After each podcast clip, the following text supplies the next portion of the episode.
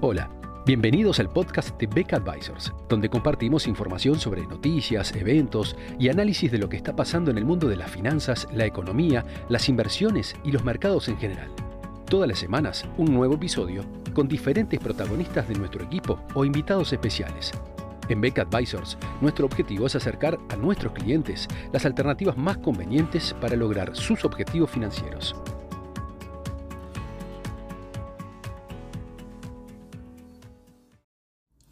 En nuestro informe de hoy vamos a analizar la situación del mercado inmobiliario de China y sus repercusiones sobre los mercados financieros internacionales. Eh, ya hemos comentado en otros informes y ha sido también objeto de, preocupación por muchos analistas la, evolución del mercado inmobiliario en China durante los últimos años Preocupaciones sobre todo basadas en un exceso de evaluación de, los activos, un desarrollo de la oferta no adecuado a la demanda, las anécdotas sobre eh, pueblos fantasmas, o sea, desarrollos inmobiliarios con poca o ninguna ocupación. Y todo ello en un marco de endeudamiento con el sistema bancario. No es una situación nueva, o sea, ese tipo de crisis del sector inmobiliario asociadas a una crisis financiera eh, han estado presentes en, en, muchos países durante los últimos 50 años. El caso reciente más notable fue la crisis inmobiliaria norteamericana en 2008-2009. Y bueno, con respecto a China, eh, de alguna manera había una preocupación de que una experiencia de ese tipo volviera a estar presente. Bueno, eh, en, este caso, un operador inmobiliario, un desarrollador inmobiliario chino, eh, con cierto dejo de ironía, su nombre es Evergrande, tiene un altísimo nivel de endeudamiento del orden de los 300 mil millones de dólares y ha venido teniendo eh, recurrentemente problemas financieros en los, en los últimos tiempos y eh, en este momento se espera justamente una, reestructuración de sus pasivos con sus acreedores. Al momento que estamos preparando este, este informe,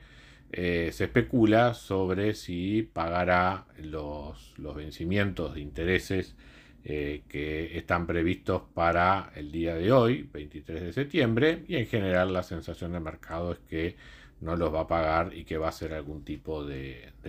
propuesta o planteo a sus acreedores. Eh, es indudable que un deudor de, de este tamaño, que además también con un fuerte endeudamiento con el, con el sistema bancario chino, además de endeudamiento con proveedores y otros agentes de lo que se conoce como el shadow banking en China, puede tener eventualmente repercusiones hacia el resto de la economía y también, ¿por qué no?, hacia la economía mundial. Y por ello, ante las noticias sobre eh, los problemas financieros de este coloso del sector, eh, el mercado tuvo una fuerte caída a nivel internacional el pasado día lunes, con una recuperación posterior. Entonces, lo que, lo que nos interesa analizar en la nota de hoy es, bueno, primero, si eh, esto puede tener impacto, digamos, significativo sobre la economía china que, viene después de esto. Eh, en segundo lugar, ver por qué está ocurriendo esto ahora, ¿verdad? Y en tercer lugar, analizar sus implicancias para el resto de la economía mundial. Respecto de la economía china, eh, si bien obviamente estamos hablando de un operador inmobiliario grande, es también un operador inmobiliario grande en un país muy grande, donde hay muchos operadores de este estilo, muchos desarrolladores inmobiliarios de este estilo, y si bien este es uno de los más grandes, su participación en el mercado no, no va más allá del 3 o el 4%, o sea que como fenómeno aislado sería relativamente menor. El tema es que, obviamente, la, interconexión en la cadena de pagos y de proveedores que, suelen tener estos, estas empresas grandes, eh, sus repercusiones van más allá de lo que es simplemente el tamaño de la empresa. Lo mismo respecto del sistema bancario. Si la deuda de Evergrande estuviera repartida en forma eh, proporcional en todo el sistema bancario chino, bueno, aún digamos, este, aún de esa manera habría un impacto no menor en el patrimonio de, todos los, de todas las entidades bancarias chinas, eh, pero de todas maneras sería una situación relativamente superable, sobre todo con algún tipo de, de apoyo o respaldo por parte del Banco Central de China, especialmente en materia de liquidez. Que dicho sea paso, fue lo primero que hizo el Banco Central de China ya el pasado viernes, justamente inyectar liquidez de emergencia, digamos, en el mercado para evitar justamente problemas en la, en la cadena de pagos. El tema es que eh, normalmente estas situaciones de endeudamiento no están repartidas proporcionalmente en el sistema, sino que suelen tener alguna, algún grado de concentración en algunas instituciones. Y ahí sí, este, hay un subconjunto, digamos, de entidades bancarias chinas que se verían gravemente afectadas por una, situación de default en este, este desarrollador inmobiliario Evergrande. Eh, entonces, realmente,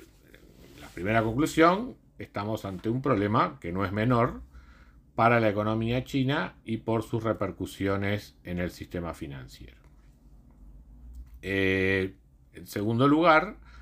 eh, bueno, ¿por qué está ocurriendo esto? ¿Verdad? Y en, qué medidas puede tomar, digamos, el gobierno chino en ese contexto eh, a partir de lo que está ocurriendo para eventualmente limitar estos aspectos negativos sobre la economía. Y bueno, este evento no lo podemos considerar disociado de lo que ha estado pasando recientemente con el sector tecnológico en China. En definitiva, forma parte de una misma historia. O sea, hay una, una clara directiva que se ha hecho presente, digamos, en este año por parte del gobierno chino en cuanto a dar prioridad a objetivos sociales y desalentar de alguna forma todo lo que puedan ser lo que, lo que se pueda considerar eh, fluctuaciones especulativas, digamos, eh, en, la, en, la, riqueza, especialmente en la riqueza de algunos, de algunos empresarios. Em, por ello, en este sector inmobiliario ha habido una preocupación del gobierno por los elevados precios que ha venido teniendo las, las propiedades inmobiliarias en los últimos tiempos, lo que le atribuyen una naturaleza fuertemente especulativa. Es un problema típico de una economía semidirigida, semi-marcada por, eh, por, por reglas de mercado. O sea, hay por un lado excesos de oferta, sobre todo en algunas grandes ciudades, que da lugar a esos bolsones que, que, suelen llamarse pueblos fantasmas o ha dado lugar a esas, a esas anécdotas de pueblos fantasmas o edificios vacíos eh, en China. Pero lo cierto es que, por otra parte, los, los altos precios en el sector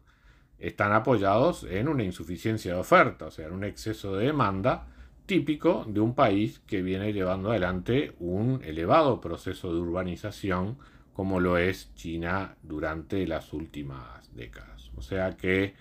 en el conjunto de la economía mirado a nivel agregado, es difícil pensar en un exceso de oferta en el sector inmobiliario, en una economía que viene llevando adelante un proceso de urbanización muy fuerte, pero eh, más allá de ese promedio general, es cierto que hay algunos segmentos de ese mercado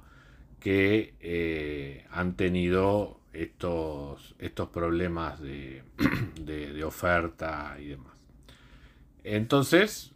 la cuestión es, bueno, cómo, cómo se hace bajar, digamos, el, precio de las propiedades para hacerla accesible a una mayor cantidad de, población y justamente de esa manera también beneficiara lo que es, por otra parte, lo que el Partido Comunista Chino considera que es la, base de, su soporte. Eh, la, la, interpretación que las autoridades hicieron, digamos, de todo este proceso de sobrevaloración de activos,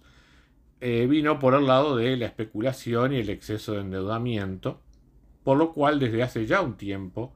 vienen aplicando medidas que justamente van restringiendo la capacidad de endeudamiento y le eh, imponen requisitos de liquidez a los distintos desarrolladores inmobiliarios y también le establecen restricciones a los bancos que operan con ellos, sobre todo a nivel de eh, financiamiento con hipotecas para la, venta de las, de las propiedades. La cuestión es que justamente ese tipo de regulaciones establecidas por las autoridades no hicieron más que eh, agravar el problema, porque en definitiva, ante esas dificultades de liquidez,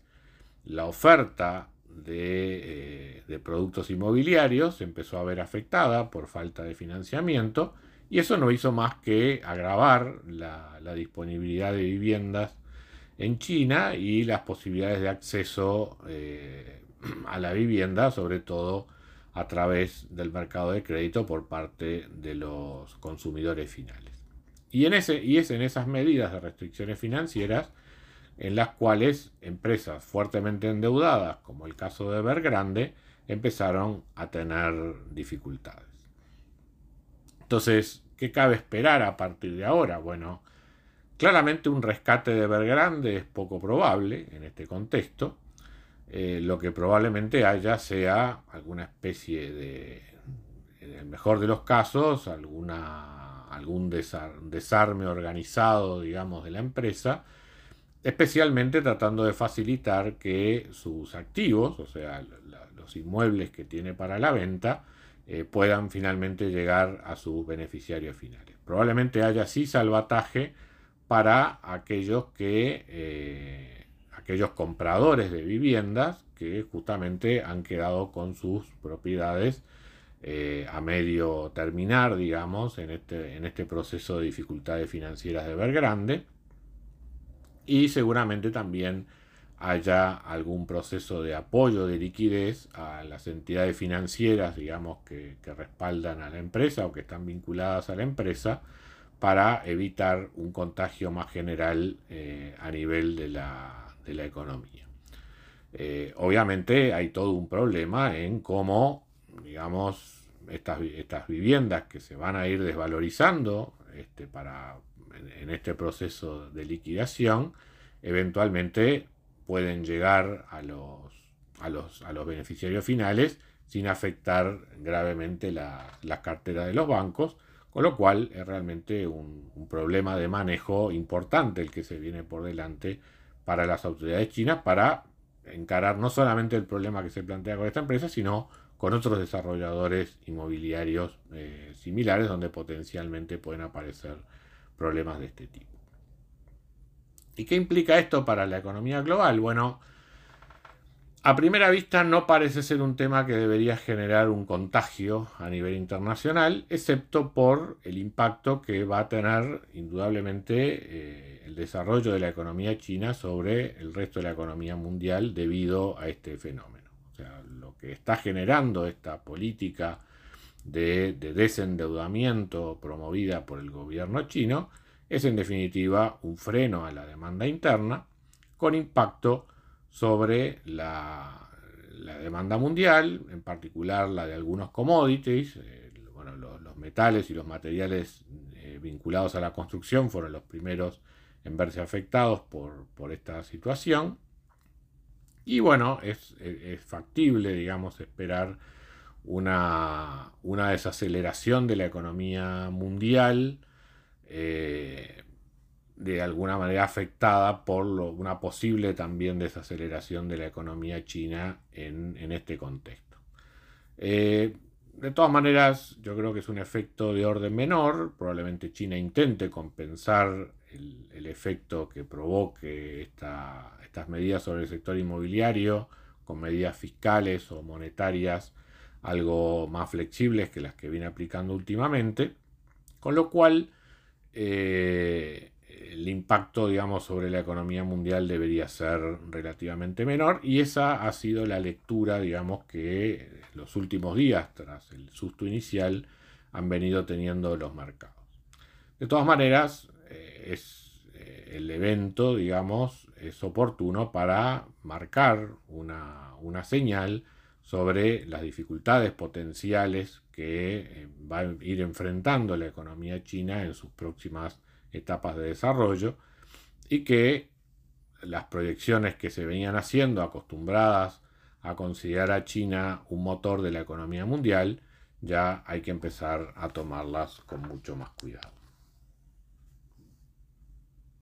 Muchas gracias a todos por escuchar otro episodio del podcast de Beck Advisors. Te invitamos a compartir este podcast con tus amigos, colegas, dejarnos tus comentarios o reviews y seguirnos en nuestras redes sociales Instagram, Twitter, LinkedIn y también nuestro canal de YouTube.